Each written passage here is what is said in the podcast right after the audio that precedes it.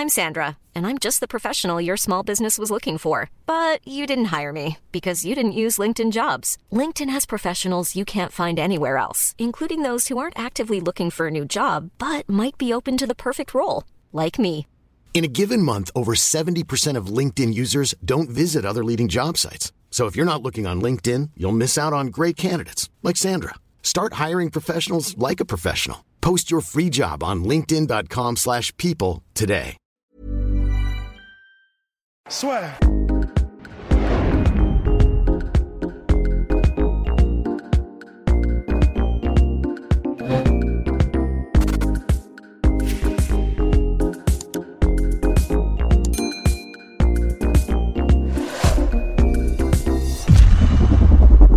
Bonjour à toutes et à tous, bienvenue dans le podcast La Sueur dans la nuit de samedi à dimanche UFC 261.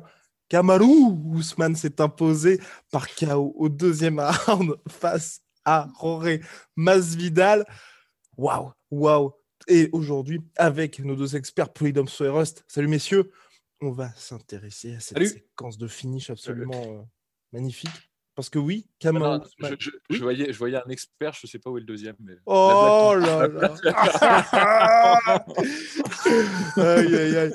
Kamaru Ousmane avait fait ses homework, ses devoirs, puisque sur une séquence très similaire à ce qu'avait fait Rodrigo Dam plus de dix ans Bah, auparavant, c'est la même. Hein. lorsque, c'est la même, nous dit Rust, lorsque Jorge Masvidal s'était fait finir par TKO. Quand on dit finir, enfin quand je dis finir de cette manière-là qui est complètement ridicule, c'est parce qu'il avait été mis knockdown, mais il n'y avait pas eu perte de conscience. Allez, c'est parti, on met une, une petite pièce dans la machine euh, Rusty Polydomzer.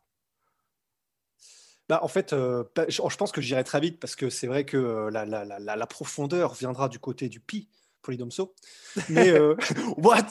Mais en gros, non, c'est c'est vrai que c'est vrai que c'est exactement la même séquence. Mais vraiment, c'est exactement la même séquence. Pas uniquement le, le- le cross du bras arrière, Oui. même dans le setup, dans le sens, le Rodrigo Dem, en fait, il avance de la même manière en bougeant vraiment avec son bras avant à lui, le bras euh, donc Arrière. arrière de, de, de Masvidal pour en gros aller ensuite dans le sens de son bras arrière sans craindre la réplique. En même temps, il sait que la réplique euh, va arriver en crochet check hook, donc il vient, il passe avant avec son direct du droit. Et, ensuite, du coup, théoriquement, dans le mouvement, il continuait vers, en gros, le côté ouvert de Masvidal, euh, et sachant qu'il avait poussé le bras, il n'y avait plus de réplique possible. C'est littéralement, tu vas me dire si c'est si ce que tu en penses, tu vois, Poidomso, mais c'est le même, mais copié-collé, en fait.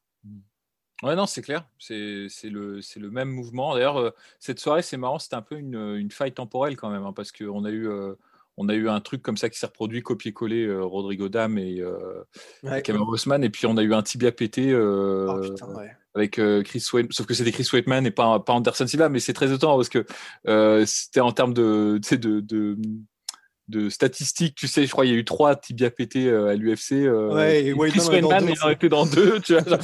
il y a des mecs comme ça qui se font toucher six Il fois était, par il la était foudre. peut-être dans le troisième, on le sait même pas, tu vois. Ouais, dans le public ou il, il s'était tapé, le- tapé la jambe dans un placard chez lui au même moment, tu vois. Enfin bref.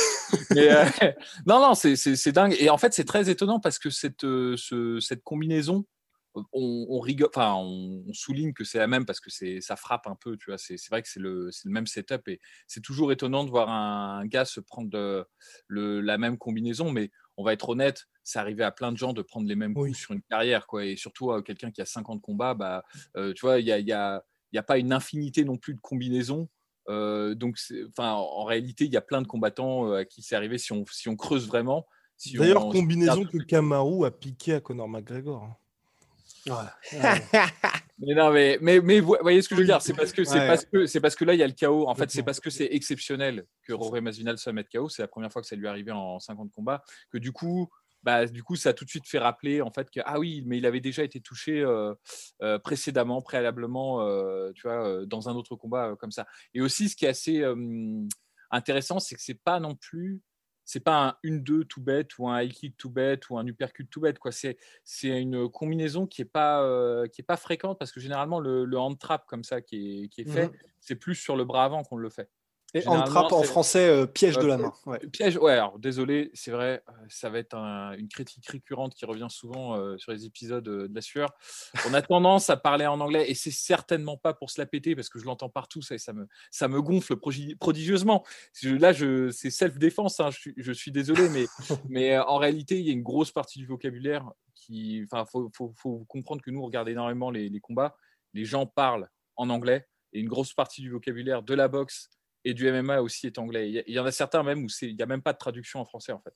donc mm. euh, bon, parfois ça nous échappe parce que ça va plus vite et ça n'obstrue pas notre pensée.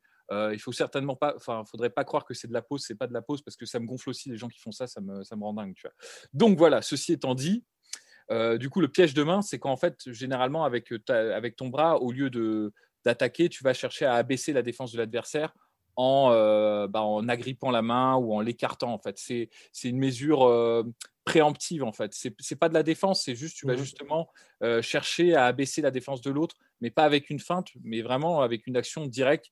Bah, attraper la main ou la baisser, tu vois, ou l'écarter en fait, pour ensuite te déclencher. Et généralement, les, du coup, les, pièges de main, c'est très très bizarre en, français, mais les techniques de hand trap, généralement, c'est plus euh, bah, bras avant, bras avant, parce que la première ligne de défense, c'est le bras avant. Et un exemple typique, euh, Fedor contre Team Sylvia.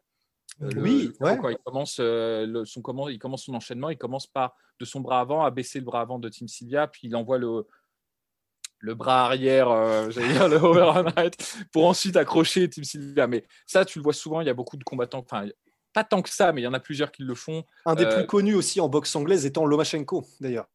Ouais, Lomachenko, Lomachenko, il fait ça. D'ailleurs, c'est assez, c'est encore, c'est le, le, cran au-dessus. C'est-à-dire que Fedor, il le fait en, en direct, c'est-à-dire sa première, euh, première action, ça va être de baisser la garde de l'adversaire pour rentrer. Lomachenko, ce qu'il fait, c'est qu'il envoie son crochet et au lieu de revenir en garde, et ah il, attrape le bras en fait sur le, geste de retour pour envoyer le crochet. Enfin, c'est un peu plus euh, fin. Mais là, c'est euh, c'est aussi pas, pas très commun parce qu'en fait, le crochet, enfin, c'est pas un crochet du coup, mais le, le hand trap qui, qui vise le bras, c'est non pas avant mais arrière.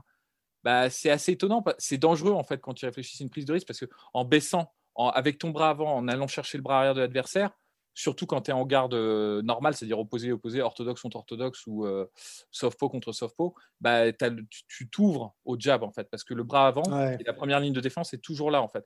Mais c'est en fait généralement tu fais ça quand tu as anticipé que l'adversaire n'allait pas déclencher en jab, parce que sinon tu te, le, prends, tu te le prends plein fer le, jab. Tu rentres en fait dans l'axe dans l'axe du jab et que, que, tu sais qu'il va faire un check hook. Parce que là, du mm. coup, ça te donne la fenêtre d'opportunité. Alors, check hook, euh, euh, crochet, des crochet en contre, euh, crochet en contre du bras avant du coup. Euh, et, c'est parce que justement tu sais qu'il va faire un crochet en contre du bras avant que tu vas avoir le, la petite fenêtre d'opportunité pour rentrer en fait. Et en fait, ton bras. Capolidomso, juste pour le check hook, on en avait parlé, mais pas dans le podcast de récap, c'est que Masvidal avait tenté à plusieurs reprises d'attraper Kamau Ousmane et pareil dans le combat contre euh, Rodrigo euh, Dam. Bah, pas, pas, aussi rapproché dans la. Parce que du coup, je l'ai regardé le combat, mais pas aussi rapproché dans la succession de, de, de, coups, mais euh, il l'avait fait plusieurs fois. Donc c'est que les gens, enfin, que tu as lu en fait un geste et que tu sais que tu vas pouvoir déclencher ces techniques. Et, et donc, en réalité, ce que je disais, du coup, ça t'offre l'opportunité de rentrer, donc du coup, de pouvoir placer le bras arrière. Et en fait, du coup, ton hand trap, enfin, du coup, ton piège du bras avant, va non seulement chercher en fait à, désarmer éventuellement un contre qui viendrait euh, du bras mmh arrière cette fois-ci. Il faut se concentrer parce que ça fait bras avant, bras arrière, c'est un peu une gymnastique mentale. Il faut euh, revoyer, enfin visualiser du coup le, ce qu'a fait Kamar Ousmane contre euh, Roré Masvidal, c'est d'aller chercher avec son bras avant le bras arrière de Masvidal. Non seulement ça te permet de préemptivement désarmer le contre du bras arrière qui pourrait arriver ensuite euh, après ta combinaison. Mais également, ce que ça fait, c'est que ça te donne la parfaite distance. En fait, quand tu touches, ouais, ouais, ça, c'est exactement où ton, c'est ton bras, enfin, tu où est la tête en fait de ton adversaire, et euh, du coup, ton, ton bras arrière, il va faire mouche, il va faire mouche euh, au maximum de sa puissance. Si tu arrives à toucher comme ça du bras avant, le bras arrière de l'adversaire, bah, tu mm. peux traverser vraiment avec ton, ton bras arrière la tête euh, de l'adversaire. C'est un peu comme, je, termine après, je te laisse la parole, Rust, mm. euh, en tennis, quand tu as la balle qui tombe, tu vas aller, la, mesurer en fait avant de faire un smash, tu vois. Bah, c'est un peu la même idée en fait euh, dans, ça. Et là, ça te donne un coup bah, qui est, bah, on a bien vu, hein, le coup de Kama Ousmane, il s'est pas arrêté en expansion au menton de, de Masvidal, hein, il l'a traversé quoi. Et d'ailleurs, c'est vachement intéressant parce qu'en plus de ça, ce, délire de. Parce que là, du coup, on ne parle pas d'un coup qui est un crochet, c'est vraiment c'est un check comme ça où tu vires avec ta propre main, un peu comme une. Comme tu claques un peu euh, la, main arrière de, ton adversaire. Et c'est vachement intéressant parce que c'est euh, une des choses que répète en fait beaucoup Bass Routen à propos de, de la, Comment dire de pourquoi pas euh, intégrer dans l'arsenal d'un combattant la claque mais en fait, ils disent, c'est pas, ça paraît con, tu vois, de, mettre des, claques comme ça, un peu la Stockton Slap des frères Diaz. Sauf qu'en fait, Basrouten dit, le truc, c'est qu'en fait, on se rend pas compte que la claque, donc tu vas beaucoup plus loin que si tu es obligé de faire un point, en fait, mmh. avec ta main, tu vas beaucoup plus loin pour aller chercher une éventuelle distance et pour jauger. Et ensuite, en gros, mettre une claque, puis revenir avec un direct, en fait, ça te permet de jauger beaucoup mieux la distance que si tu es obligé de mettre un crochet. Et du coup, euh, bah, là, c'est des analyses un peu parallèles, mais c'est vrai que ça permet de rebondir aussi là-dessus, sur ce côté, ben, que ce soit en, piège de main ou que ce soit pour jauger la distance pour un 1-2, la, la, frappe main ouverte ou la claque, ça peut vraiment, vraiment être intégré, en fait. Non, mais c'est vrai, ça a plein d'avantages. Tu peux baisser la défense de l'adversaire tu peux prendre ta mesure. Tu peux... Ça sert aussi quelque part un peu de feinte aussi parce que c'est, mmh la, tu attires l'attention en fait avec une, une première action. Euh, un autre exemple comme ça, c'est le knockdown de Klitschko sur Anthony Joshua. Qui, marche comme ça en fait. Il, est, mmh. une espèce de, de parade de, de, parade préemptive et ensuite il envoie son bras arrière et c'est un truc que, que Klitschko fait, fait assez souvent. Et, euh, et également en fait, euh, Bassrouten, je me souviens, il en parlait parce qu'en plus Bassrouten, l'intérêt que de son, de son intervention, c'est qu'aussi Bassrouten, il a fait beaucoup, une grosse partie de sa carrière euh, en, berne, en, en bare c'est-à-dire sans gants aussi. Et en réalité, les, hum, le, la gifle plutôt que, la, hum, plutôt que le, le hand trap, l'avantage que ça fait, c'est que ça permet aussi de positionner la tête de l'adversaire dans une position où tu ne vas pas te faire mal à la main si tu l'attaques. C'est-à-dire c'est beaucoup plus important en fait de savoir où est la tête de l'adversaire quand tu frappes point nu. Parce que si tu touches le front ou si tu touches un truc, euh, tu, la main, vas te péter la main. Et un mec qui faisait ça super bien, et tu peux trouver des, euh, des ralentis en fait et justement voir que c'est vraiment une technique. À mon avis, le gars il a été dans des bagarres euh, façon de Johnny, Johnny Cadillac quoi, tu vois, se bagarrer un peu, genre mais euh, et euh, pour se défouler. Et c'est Igor Vovchanchin. Il y a, y, a des, y a des combinaisons comme ça où bah, il a fait une partie de ses combats bah, sans gants. Et lui, il allumait les mecs, hein, il y allait plein pot, plein fer, mais quand même assez intelligemment. Je pense pas qu'il se soit souvent pété la main, parce qu'il y a pas mal de trucs qu'il faisait. Du coup, c'était la combinaison non pas check hook, du coup contre, du, euh, non pas donc euh, crochet du bras avant en contre, mais gifle du bras avant, du coup qui va pousser, décaler la tête en fait de l'adversaire qui va la mettre un peu de, trois quarts face, de, de profil. et en fait, ensuite, tu déclenches ton bras arrière et là, en fait, tu as un boulevard et tu es sur la pointe du menton, donc euh, c'est KO. Donc euh, c'est tout un tas de techniques qui se rapprochent les unes des autres, le hand trap du bras avant, sur le bras avant ou sur le bras arrière, la, prise de distance.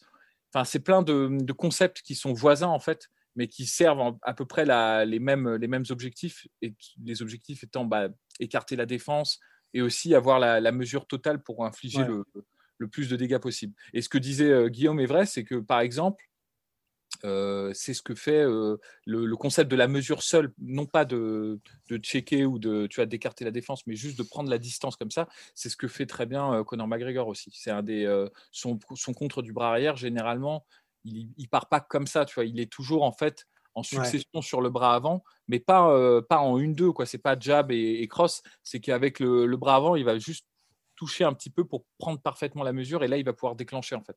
Et ça, c'est très intéressant et ça montre en fait que le, bah, le jeu se raffine de plus en plus en MMA parce que c'est quand même là, on, on rentre dans des, euh, des considérations et des. Euh, et des techniques que, bah, honnêtement, il y, a, il y a 15 ans MMA, tu ne mmh voyais pas. Ça, mmh c'est clair.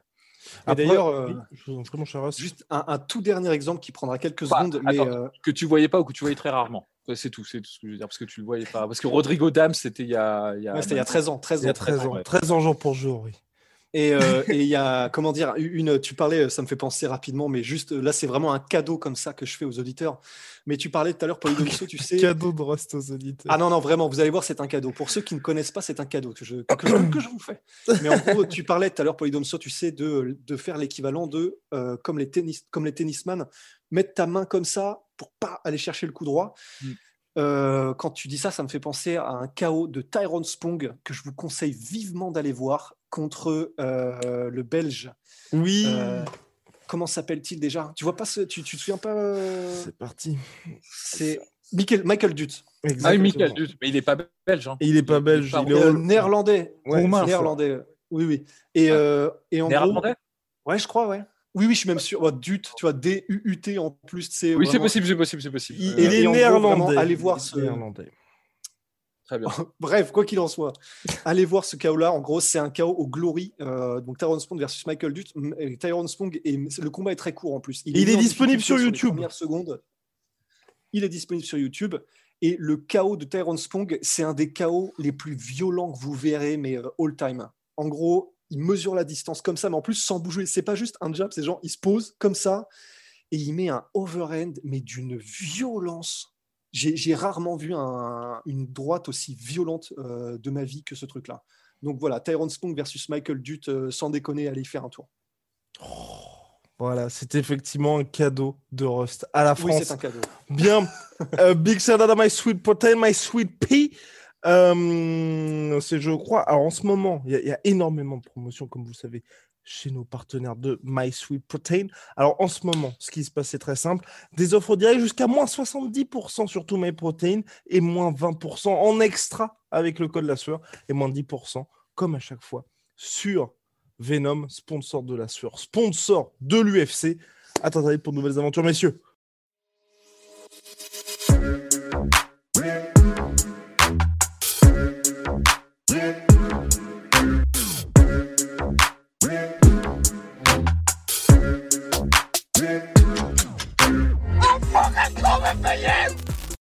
Et voilà, c'est la fin de votre épisode du podcast La Sœur. Si ça vous a plu, n'hésitez pas à nous mettre les 5 étoiles sur Apple Podcast ou sur Spotify. Vous pouvez aussi nous laisser un petit commentaire, ça nous aidera beaucoup. Et si vous voulez aller plus loin avec nous, vous tapez La Sueur sur toutes les plateformes ou sur les réseaux sociaux, vous nous trouverez. Et là, vous nous écoutez très certainement en audio. On est aussi en vidéo sur YouTube, mais également sur Snapchat. Là encore, vous tapez La Sueur et on sera là. Merci de votre fidélité et à très vite pour de nouvelles aventures.